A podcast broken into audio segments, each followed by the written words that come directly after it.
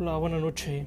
Pues yo les voy a hablar de los acuerdos de Organización Mundial del Comercio, la OMC, por sus siglas.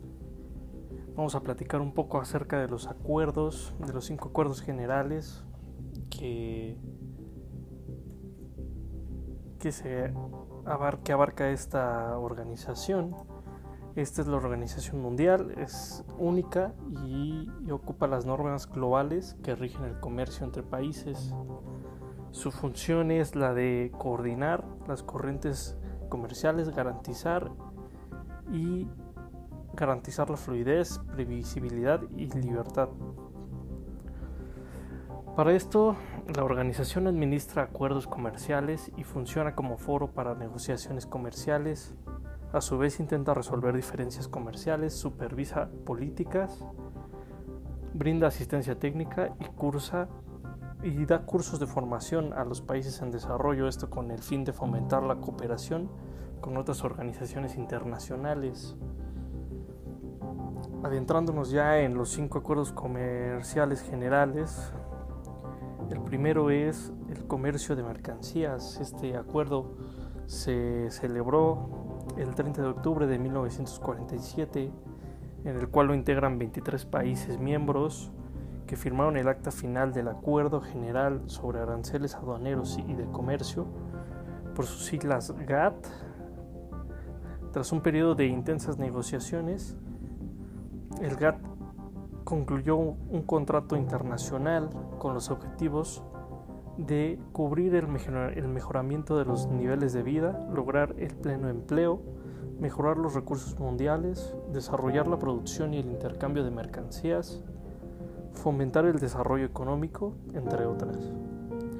Para esto, el acuerdo se basa en reuniones que se realizan de forma temporal entre los Estados miembros para renegociar reducciones de aranceles y otros factores que siguen siendo clave en el comercio internacional, siempre llevando el principio de reciprocidad para abarcar el comercio de mercancías internacional. El segundo acuerdo es el de servicios. Se denomina el Acuerdo General sobre el Comercio de Servicios por sus siglas AGCS, que entró en vigor en enero de 1995 y se inspira básicamente en los mismos objetivos que su equivalente el GATT de mercancías. Su fin es crear un sistema creíble y fiable de normas comerciales internacionales garantizar un trato justo y equitativo a todos los participantes, no discriminación, impulsar la actividad económica mediante consolidaciones garantizadas y fomentar el comercio y desarrollo a través de la liberación progresiva. El tercer acuerdo es la propiedad intelectual, el acuerdo que se denomina sobre los aspectos de los derechos de la propiedad intelectual relacionados con el comercio, por sus siglas ADPIC. Se negoció en la ronda de Uruguay en 1986 al 1994 e incorporó por primera vez las normas sobre la propiedad intelectual en el sistema multilateral de comercio. En este aspecto, pues sabemos que la mayor parte de medicamentos y otros productos de tecnología, pues su valor no reside en, el servicio final, sino en la innovación, en la invención e investigación de, todos de estos productos, por lo que requieren una, protección a, a esa propiedad intelectual. El acuerdo constituye en este son eh, el intento de reducir las diferencias en la manera de proteger estos derechos en los distintos países del mundo miembros y de someterlos a normas internacionales generales comunes. Esto para hacer más garantizable la justicia de propiedad intelectual. El acuerdo constituye también niveles mínimos de protección cada gobierno de cada país debe de otorgar a la propiedad intelectual de los demás miembros de la UMC. El cuarto acuerdo son la solución de diferencias.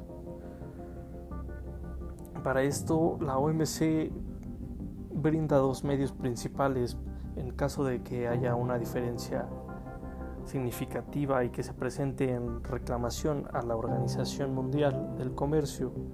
La primera es que las partes encuentren una solución mutuamente convenida, particularmente en la etapa de consultas bilaterales. La segunda opción es recurrir a la vía jurisdiccional, eh, incluida en la aplicación subsiguiente de los informes del grupo especial y del órgano de apelación que son vinculantes para las partes cuando han sido adoptados por la organización. El proceso de solución de diferencias de la organización consta de tres etapas principales.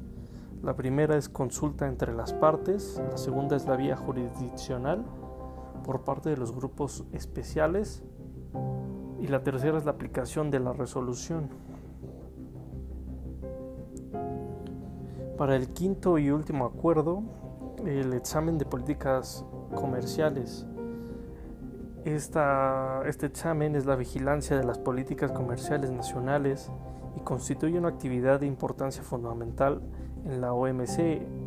El núcleo de esta labor lo lleva a cabo el mecanismo de exámenes de las políticas comerciales por sus siglas MEPC y los exámenes se realizan en el órgano del examen de las políticas comerciales que en realidad es un Consejo General de la Organización Mundial del Comercio, integrado por todos los miembros de la OMC que funcionan con arreglo a normas y procedimientos especiales, por lo que los exámenes consisten fundamentalmente en evaluaciones realizadas entre otros países miembros, pero la, la mayor parte del trabajo y del cargo es de la Secretaría de la Organización Mundial del Comercio. Estos realizan los exámenes sobre la base de una declaración de políticas preparada por el país objetivo de examen y un informe elaborado por economistas de la División del Examen de Políticas Comerciales de la Secretaría. Ah, muchas gracias por escuchar el podcast. Bye.